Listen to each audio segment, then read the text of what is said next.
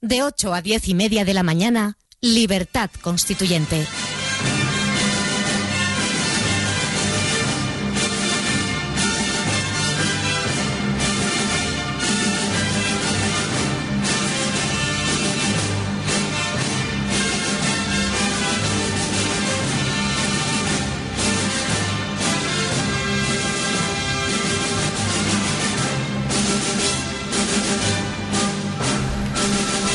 Bienvenidos de nuevo, repúblicos. Comenzamos aquí el debate político de hoy, que como todos los jueves es bajo el lema Cambiar la ley electoral.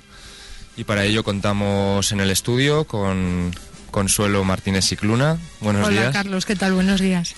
Eh, contamos también, creo, en línea con don Antonio García Trevijano. Buenos días. Sí, sí, estoy aquí escuchando. Buenos días, don Antonio. Y tenemos en las líneas telefónicas también a don Juan Seoane. Buenos días, don Juan. Buenos días. Hola. Y tenemos también a don José María de la Red. Buenos días. Buenos días a todos. Buenos días, José María desde Valladolid, don Juan desde Cantabria. Y bueno, por centrar el debate de hoy, yo había escogido una noticia que aparece de ayer en los medios, es que los 16 partidos minoritarios habían, se habían unido para protestar contra esta modificación última de la ley electoral que les exigía la recogida de firmas para poder presentar las candidaturas. Y bueno, pues a partir de ahí podemos empezar a discutir. Eh, no sé si Consuelo, por ejemplo, una primera... Lo que queráis. Mm, realmente, bueno, el manifiesto que han hecho los partidos eh, pequeños, ¿no? El manifiesto por el pluralismo político. Claro, mm, yo entiendo la posición de ellos, pero hay que darse cuenta con qué cartas se está jugando desde el principio. Estas son cartas que ya vienen marcadas. Entonces, eh, abogar por el pluralismo en un sistema que no ha sido pluralista y que ha sido un sistema cerrado desde el principio, eh, pues mm, es intentar reformar mm, o poner parches, parches pequeños, ¿no? Cuando realmente el problema es el propio sistema tal y como se ha configurado. Yo siempre voy a la cuestión desde el principio, ¿no? Quizá porque mi formación un poco ahí aristotélica, la cuestión es cuando careces de legitimidad desde el principio, simplemente por el hecho de la permanencia no la obtienes.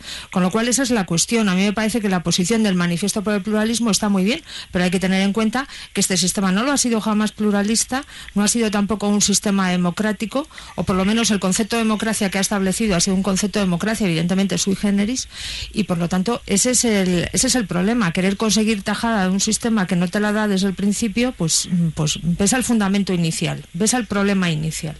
Me parece estupendo tu planteamiento, Consuelo. Eh, sobre todo porque si le añades al defecto de origen, en la falta de pluralismo, le añade que con este manifiesto y estas protestas tampoco se introduce el pluralismo. Es decir, aunque eh, recogieran las firmas pedidas, aún así tampoco habría pluralismo. El pluralismo indica que tiene que haber pluralismo en la sociedad, no, no en el Estado. Y en la sociedad no hay pluralismo político porque no hay sociedad política entre el Estado y la sociedad civil, no existe un cuerpo intermedio, que es la tradicional sociedad política, que interprete y recoja las aspiraciones de la sociedad civil para elevarlas al Estado. Desde el momento en que los partidos todos son estatales, ha desaparecido todo asomo de sociedad política. Bueno, pues Juan o José María. Eh, lo que ha dicho eh, don Antonio tiene es evidente, que es, es clarísimo. O sea, aquí el principal problema radica en esa representación de la sociedad civil en el Estado, o sea, de esas aspiraciones que los ciudadanos tenemos, ¿eh? y entonces no se pueden canalizar al Estado porque los partidos están financiados por el propio Estado. Son ya estatales. Exacto, entonces pasa exactamente igual eh, con las aspiraciones laborales, es decir, los sindicatos están financiados por las propias empresas. Los liberados les pagan las propias empresas.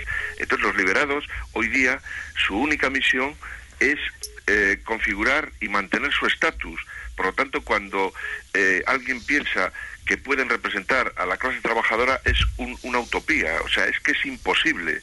O sea, que, que esas dos organizaciones que son vitales para, para las aspiraciones y para los logros ciudadanos en el Estado, hoy día están eh, cortacircuitadas porque son los propios partidos y los propios sindicatos, lo mismo que las organizaciones empresariales, que son una falacia, que las están pagando, eh, eh, los, están regidas también por el mismo sistema, impiden cualquier atisbo democrático en el sentido de, conseguir y de, y de consolidar los derechos ciudadanos y de la sociedad civil.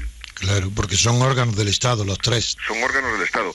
Por eso, ahora eh, que, se habla de la ley electoral, cualquier persona bien informada que desee una, una transición de esta situación ya eh, que es supera ya incluso a la oligarquía de los partidos, a la democracia, una de las mayores dificultades va a ser precisamente esta reforma de la ley electoral, pero sobre todo el mundo de los intereses económicos y de los intereses profesionales que están desarrollados y sobre todo están enquistados en las autonomías por clientelismo electoral, por caciquismo y por un burocratismo que, va a ser muy difícil estirpar.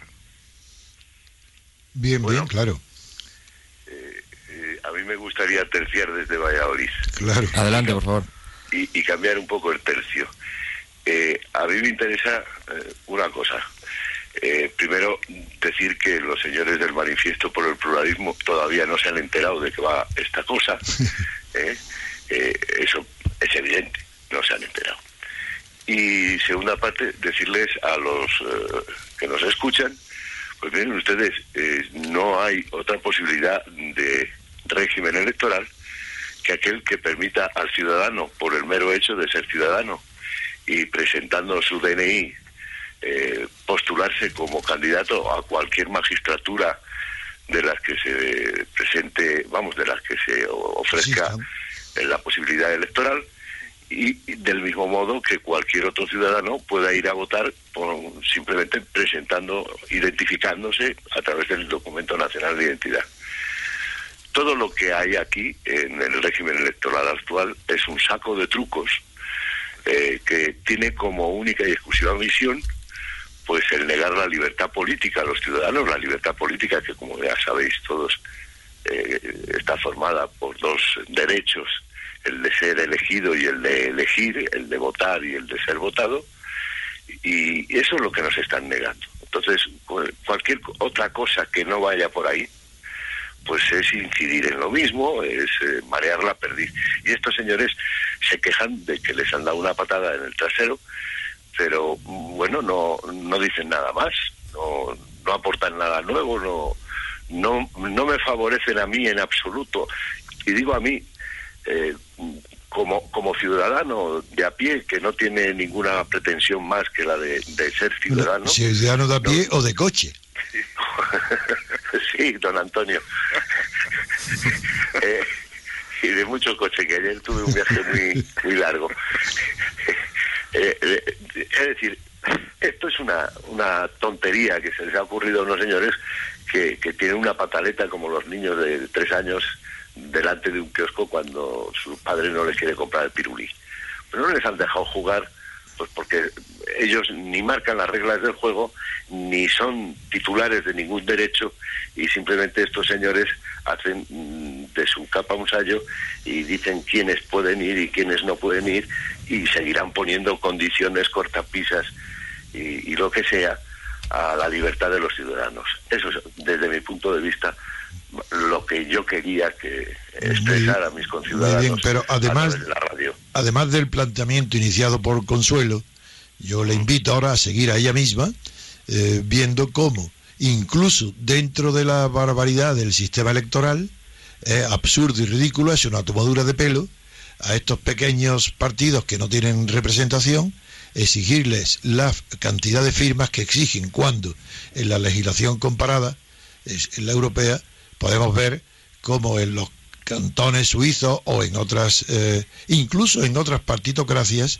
eh, cuando se exigen en los avales personales que sustituyeron en el tiempo a los avales de dinero, a los que llamaban fianzas, en estos eh, avales las cifras son verdaderamente proporcionales a lo que se trata.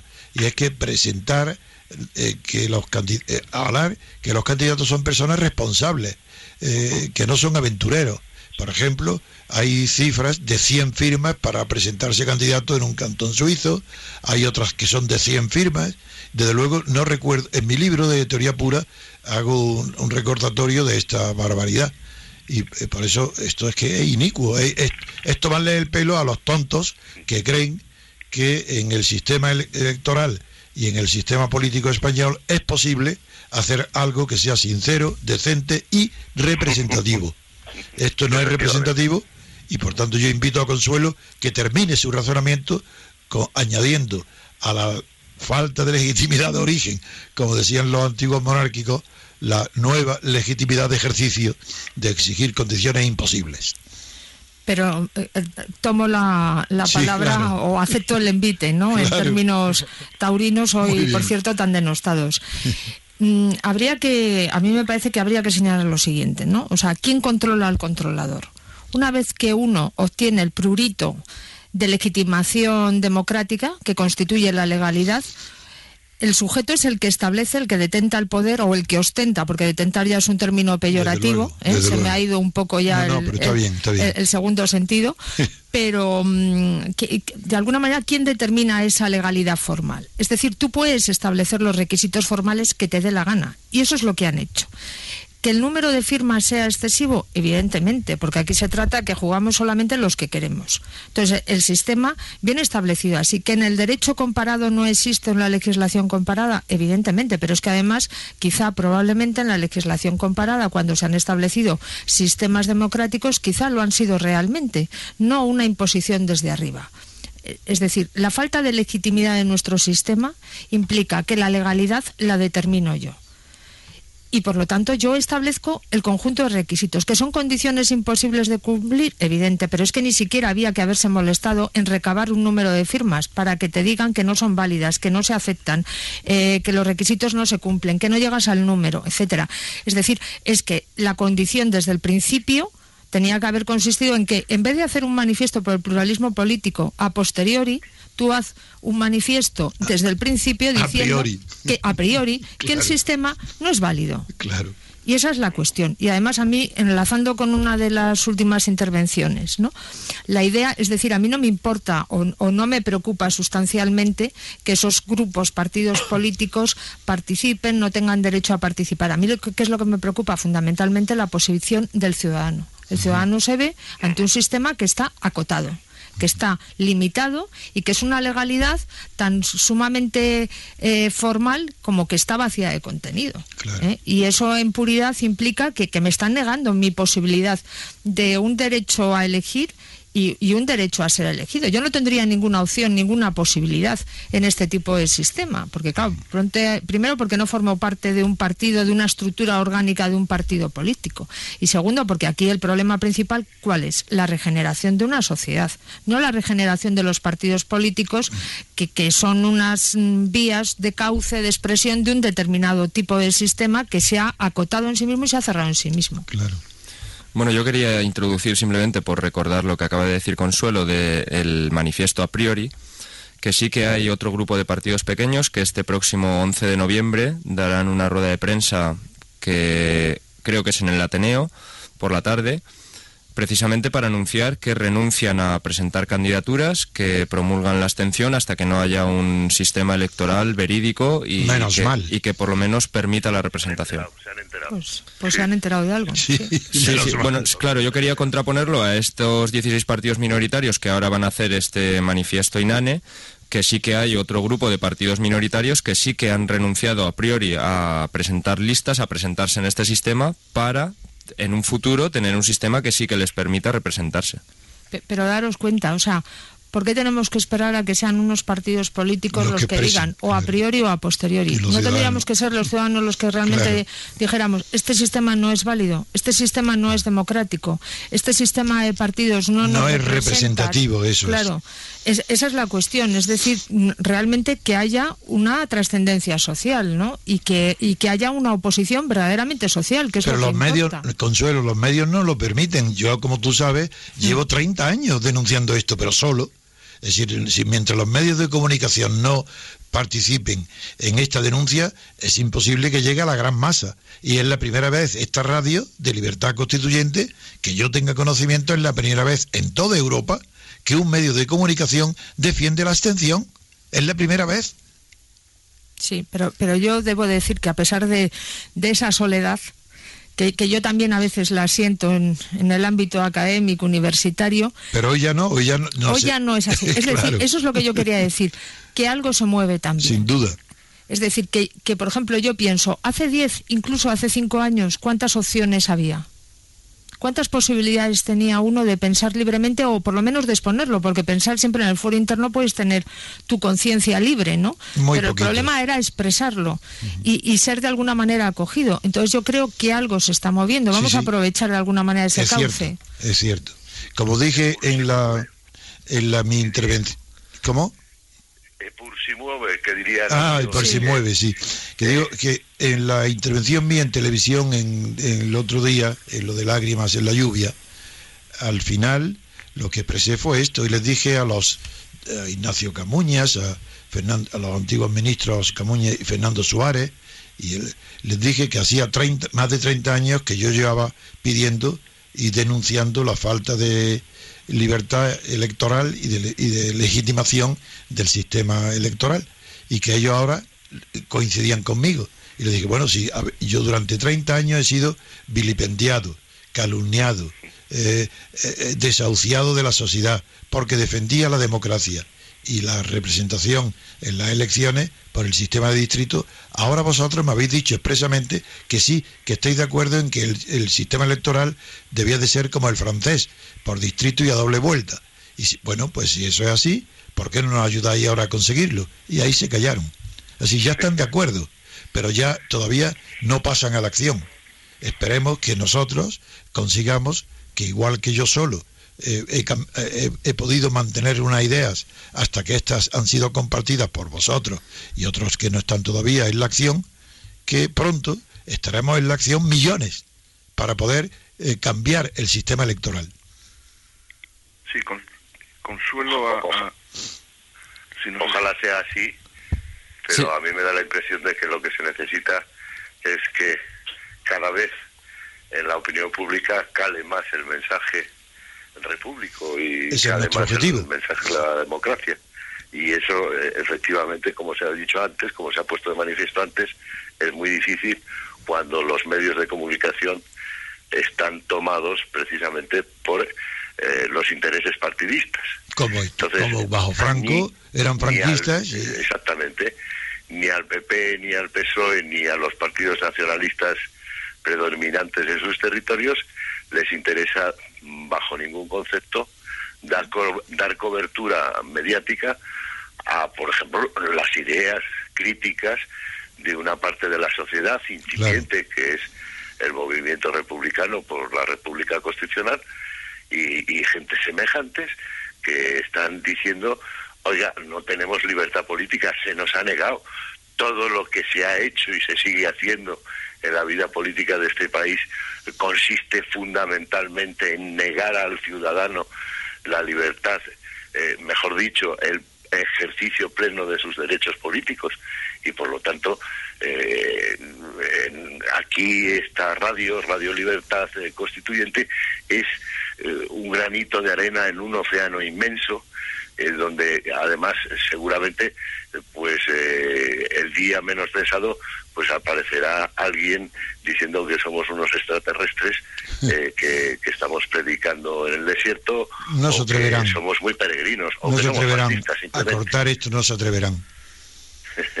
no, si no, no se trata tanto de cortar esto como de descalificarlo, ah, porque uno ya está, mm, eh, uno está acostumbrado ya a que cuando una opinión no es grata, pues vengan unos piratas que no se sabe dónde es, de dónde salen, ni a quién, eh, ni a quién atienden, a qué intereses atienden, pues eh, te, dicen, no, es que usted pues eh, es un, peligroso nacional socialista o, es un peligroso O viene como ayer vino un energúmeno que no es que perdí la paciencia, es que no, defendiendo que la representación es, un, es una ficción y que es un concepto imposible y además profesor de filosofía de un instituto que enseñará a los pobres alumnos. Es decir, sabido es, lo recuerdo para lo, que no pude con serenidad responder a aquel bárbaro, es que el derecho romano, como sabe Consuelo, y todos los que han estudiado eh, derecho, eh, en efecto allí era desconocida la representación, porque repugnaba a la conciencia moral que una persona pudiera ser representada por otra. Por eso se acudió a la vía indirecta de admitir la procuratio in ren sua, es decir, la, procuración en las personas, no en las personas, sino en las cosas, a través, para llegar indirecto a las personas. Pero desde que Marsilio de Padua fundamentó y creó la representación política, y luego el derecho germánico y el canónico la hicieron suya, con la noción espiritual de la persona, ya sí se admitió plenamente que una persona puede ser representada y que eso no es una ficción. Y que si miles de personas o millones de personas tienen distintos intereses, eso no impide que pueda hacerse la síntesis de sus aspiraciones concretas en un momento dado a través de un representante político.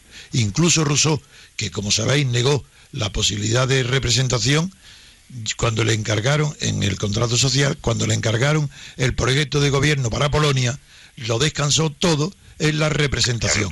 Es decir, nombrar representantes. Y que estas cosas elementales sean discutidas por filósofos y puestas, esos no son más que eh, aliados inconscientes o conscientes de la oligarquía actual, del estado de partidos, de la partidocracia, como antiguamente lo fueron de la dictadura de Franco. Sí, yo, ah, yo escuché, perdón, yo escuché ayer el programa, o sea, le le escuché por la noche y me quedé absolutamente eh, sorprendido por lo que está diciendo don Antonio. ¿eh? O sea, porque ese, este caballero que, parece ser que era profesor... No, y seguidor de Gustavo Bueno, se declara Yo es que me quedé asustado porque eh, la defensa puede ser una defensa lógica o estructurada independientemente de las ideas que cada uno tenga pero pero es que las ideas que este señor, o sea, tenía un, un, confusionismo mental de tal calibre que a mí me aterroriza pensar que este señor pueda estar eh, instruyendo a, alumnos en, una universidad. O sea, era, en el instituto, pero es bueno, todavía peor, peor. Peor, Todavía peor. O sea, patético. O sea, me pareció patético, porque se pueden tener unas ideas contrapuestas a alguien, estructuradas, eh, debatidas, con criterio, pero es que era, era algo absolutamente inaudito lo que yo estuve escuchando ayer. Así es. En todo caso, ese señor pues está en el ámbito eh, escaso, digamos, y de escasa influencia, aunque a algún pobre alumno le pueda afectar. Pero hay otras personas que están en, esas misma, en esa misma tesitura o parecida de negar sistemáticamente no solo la representatividad, sino la posibilidad de ejercicio pleno de los derechos, pues que están sentados plácidamente y con sueldos estupendos en el Consejo de Estado o, en, el Tribunal Supremo y en el Tribunal Constitucional. Si es, todas las instituciones creen que en España hay libertad y representación y eso es una mentira. Y entonces esos verdaderamente son los que eh, están eh, cercenando, mejor dicho, son los muros terreros que impiden que la sociedad civil desborde a la partitocracia.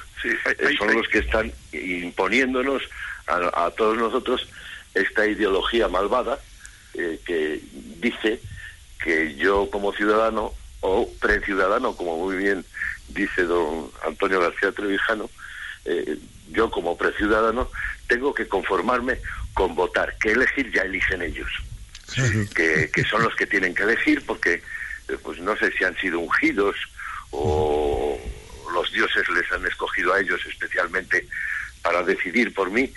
Eh, todas las cosas que, a un ciudadano le corresponden decidir por sí mismo. Entonces, pues eh, claro, el pobre profesor este de, filosofía de, un instituto, pues seguramente anda, ande buscando como como un ciego en, una caverna. algunas personas que han oído esto nos piden que esos debates les parecen muy bien porque hay una confrontación de nuestras ideas que son la libertad política colectiva y democracia formal, que es bueno confrontarlos con los que no piensan como nosotros. Yo no estoy muy yo no estoy muy seguro que eso sea conveniente, porque yo creo que es imprescindible, ¿eh? Sí, ya lo sé, Juan. Ya sé, Juan, que tú también en un artículo en el diario ya expusiste lo mismo. Pero el problema está en que si todos los medios de comunicación están defendiendo lo contrario que nosotros. Y si tenemos un periodo tan corto de 20 días para pedir la abstención, no tenemos tiempo de discutir. Lo que tenemos que hacer es propagar nuestras ideas racionales, legítimas, morales y decentes, pidiendo la abstención. Cuando pasen las elecciones, será el momento de invitar a los que no piensan como nosotros a que vengan a este medio, pero si lo admiten, porque la mayoría, los partidócratas, se negarán. Y los minoritarios que piensan en votos en blanco, votos en nulo, dejemos pasar las elecciones para invitarlos. No, correcto. Eh, yo creo que aquí hay dos grupos de personas en este asunto, los pobres ilusos y los cínicos sinvergüenzas. ¿no?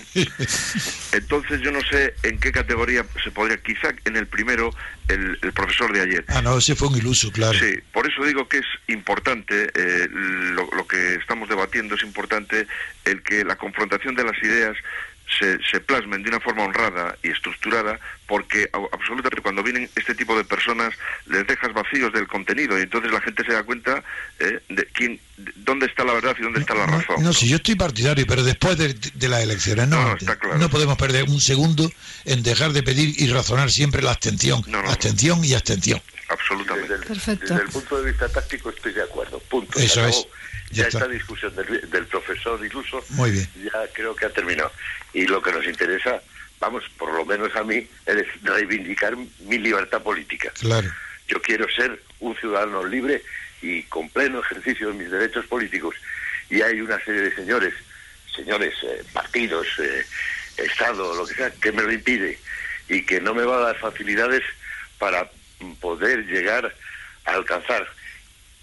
Yo, personalmente, y como para ser libre necesito que sean libres todos mis Sin duda. conciudadanos, no me dejan hacerlo. Y por lo tanto, si no me dejan hacerlo y han puesto unas reglas del juego que precisamente eh, se configuran para que yo no pueda ejercer, ni yo ni nadie pueda ejercer plenamente sus derechos políticos, yo no puedo jugar a eso porque...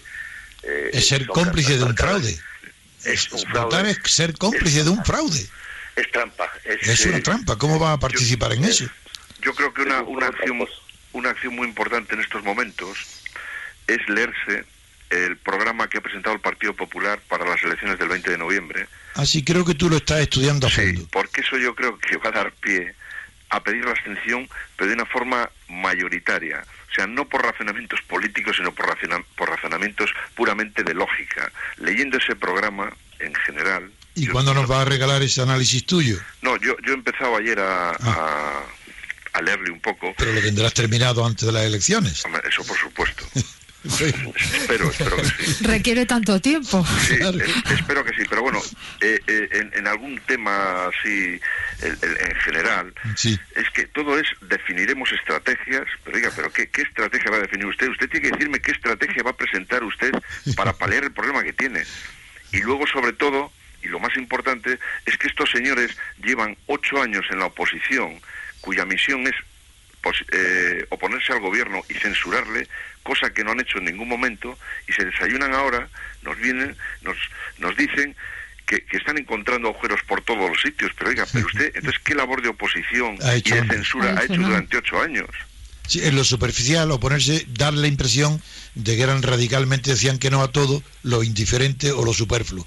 Pero porque ellos partían, perdonar que, que tercien esta Hombre, idea. Consuelo, estamos eh, encantados de oírte. ellos estaban partiendo de que querían presentarse como estadistas, ¿no? Sí. Entonces, ellos en las grandes decisiones de carácter político estaban con el gobierno. Completamente. Y, y luego en las, en las otras cuestiones puntuales, pero gravísimas también, entonces era donde hacían política de oposición. Entonces, claro, este, este doble, en fin, iba a decir talante, pero la palabra ya es que me parece repugnante. Doble juego. Eh, este doble juego, estas dos caras de la moneda, pues, pues claro, es que no, no se conectan entre sí. Entonces, claro, y además de, eh, hay que pensar lo siguiente, o sea, a mí me parece que toda esta idea, en definitiva, ¿qué es lo que nos han vendido? Que la libertad es un bien escaso y que por lo tanto la libertad solamente la gozan quienes los partidos políticos Sí, y el ciudadano no- no puede ser libre porque no sabe ejercer la libertad. Si es un menor de edad, claro o sea es, es un incapacitado no nos han incapacitado por una decisión en la que ni siquiera hemos ido al juzgado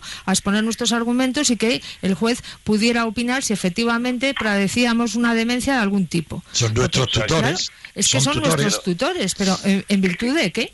No, porque tienen la representación legal, en virtud de la Constitución. pero donde ni siquiera se ha oído al menor, voto, ¿no? que somos nosotros. Es que desde Sí. cualquier juicio se nos podría oír. Claro, pero es que es como si fuésemos infantes, menores que no se les puede oír porque no tienen padre y se les encarga un- y se les nombra un tutor. Eh, y lo que tenemos nosotros es- estamos bajo un régimen de tutela y a propósito de la re- discusión de ayer se olvida que la representación legal esa siempre ha existido. Los niños siempre han sido representados por sus padres como seres que no tenían todavía autonomía de la voluntad. Y sin embargo, la representación legal es real, no es una ficción.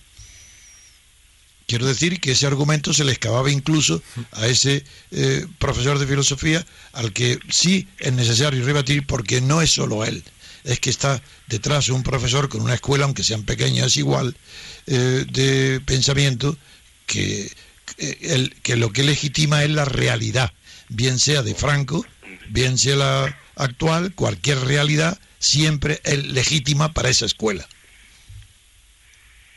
No, y, después hay otra cosa que, eh, que todo este grupo de gente, eh, mayoritariamente, ha extendido a la sociedad y ha criminalizado a las pensionistas, es decir, que consideran que, que, ir a votar es, es un deber, o sea, es un deber, no, no un derecho. Entonces eso, ha calado en gran parte de la sociedad y están como atemorizados de verse en una situación eh, que les puedan señalar como abstencionistas y entonces que son unos unos auténticos pues no sé, eh, ilusos, del sistema, ¿no? Ilusos, ilusos. Ilusos, ¿no? Ilusos porque le han hecho creer que son importantes y que durante un día se sienten los dueños del sistema y no saben que ya está, que ellos no eligen nada, que ellos votan pero no eligen, que la elección ya viene predeterminada por los jefes de partido al designar las candidaturas. La, clave está eh, efectivamente en eso, o sea que no, no tiene capacidad el ciudadano en España no tiene capacidad, no tiene el derecho de poder elegir y después, claro, a continuación viene lo que ha hablado Consuelo,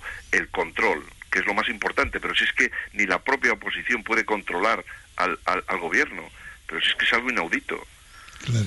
Bueno, no, y siempre, para ellos siempre es cuestión de Estado. Todo lo que está en el consenso, cuestión de Estado. Sí, sí, claro. Sí, esa es la cuestión. pero es normal porque ellos son cuestión de Estado. El partido es órgano del Estado. Es lógico que todo lo que a ellos se les ocurra sean cuestiones de Estado.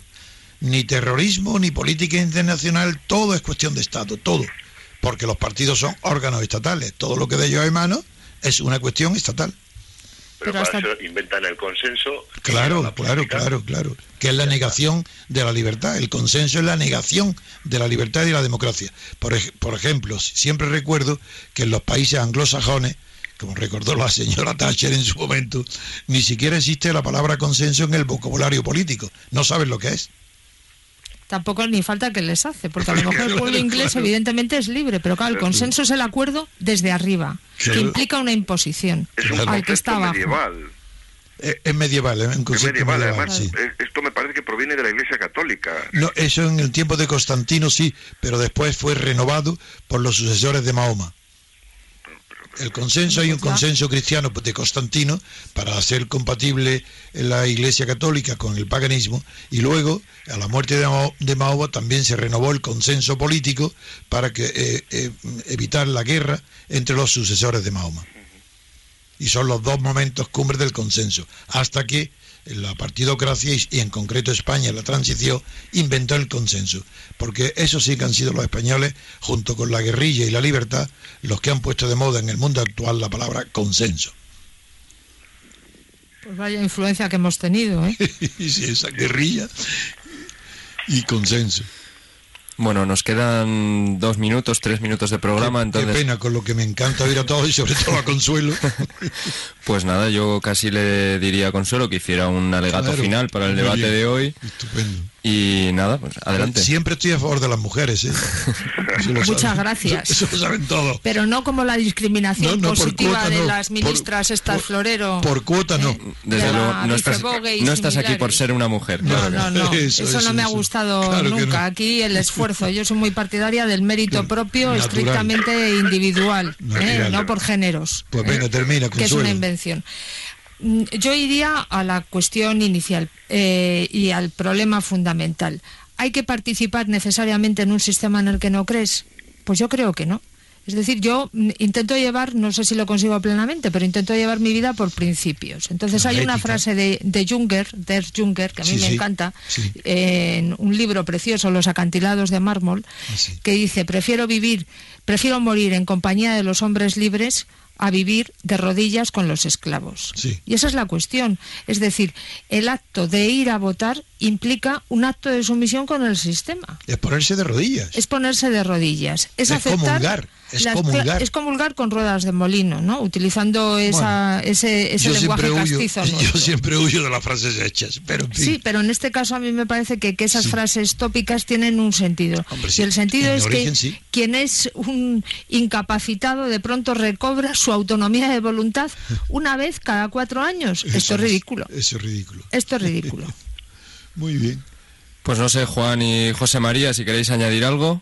No, yo simplemente reiterarme que mm, en lo que Esperamos dicho- tu análisis del sí, programa. yo creo que, yo creo es lo que que es esperamos. importante porque es un, lo poco que he leído es un programa tan hueco y tan sin sentido que va a dar pie a, a, a través de su crítica Pues venga, a trabajar. de promocionar la abstención de una forma evidente para que la gente no caiga en, en el error y, y de, de mayoritariamente ir a, ir a apoyar a un partido que no da solución a ninguno de los graves problemas que tiene planteada la sociedad eh, española. Pues haremos un programa para analizar tu programa. No, no, yo solo no, vamos, yo, yo aportaré algunas No, no, ideas. pero yo no creo que hay gente, a- hay gente de mucho nivel ahí que puede No, aportar pero mucho tomarlo, más que pero yo. tomarlo como objeto de debate, hombre. Exacto, sí, sí. Muy bien. Yo soy de la opinión de que en estas elecciones lo que se vota es dar carta blanca a un partido concreto, a- Claro. al Partido Socialista, al Partido Popular. En este caso parece ser que va a ser al Partido Popular. Entonces, yo quería rematar con el siguiente colofón. Mire, yo no voy a ir a votar porque no me da la gana. Que yo creo que es un principio fundamental Bastante bueno. de lo que es mi, mi, mi voluntad política. No me da la gana, pues porque estoy harto de tantas trampas, estoy harto de que todo el mundo en política me ningunee, de que todo el mundo opine, vamos, todo el mundo, unos cuantos señores opinen qué es y, y qué es lo que tengo No, que todo hacer. el y mundo que cuenta, todo el mundo que cuenta está en el fraude. Y, y- y entonces, como no me da la gana, he decidido que es mucho más sano eh, no caer en su trampa, no darles, no regalarles nada, no regalarles ni un solo voto más, y entonces, pues bueno, que, que se las apañen como puedan, pero con mi voto, no. Muy y bien. ya está. Más Aquí bien, terminado. más bien no te da la gana ir a votar porque te impiden elegir. Eso es. Claro, pues sí, e- es todo un, un cúmulo de trampas, de trucos. Por eso un eslogan muy bueno que me- un eslogan bastante bueno, a mí me gusta, es decir, hay que abstenerse para poder votar mañana. Claro. Sí, para, para poder votar y, y además que con ese voto podamos elegir. Es que no podemos elegir. Pues esa es. que eligen ellos por Hay que tenerse para poder elegir mañana. las listas electorales. O sea, que eso es así, no, no, no hay manera. Bueno, pues como aquí el plebiscito del próximo día va a ser a favor del Partido Popular, que va a sacar una mayoría absoluta aplastante y tal, pues estaremos a ver cómo eh, este nuevo rodillo de mayoría absoluta del Partido Popular se desvanece al cabo de una temporada cuando sus propios votantes se den cuenta de que no hay nada que hacer mientras no se cambie el régimen político y se establezca un sistema democrático. Bueno, te- tenemos que dejarlo aquí porque nos quedamos sin tiempo, de verdad. Bien. Muchas gracias, Juan. Muchas gracias, José María, por teléfono. Muchas gracias, don Antonio. Y muchas gracias, Consuelo, por haber estado Gracias aquí en el estudio. y a los demás. Nos veremos el jueves que viene, claro que sí. Un saludo a todos. Encantado. Saludo. Y- Adiós, adiós. Y bueno, les dejamos a los oyentes con el debate de economía que dirige Juan Carlos Barba. Será dentro de un minuto. De 8 a 10 y media de la mañana,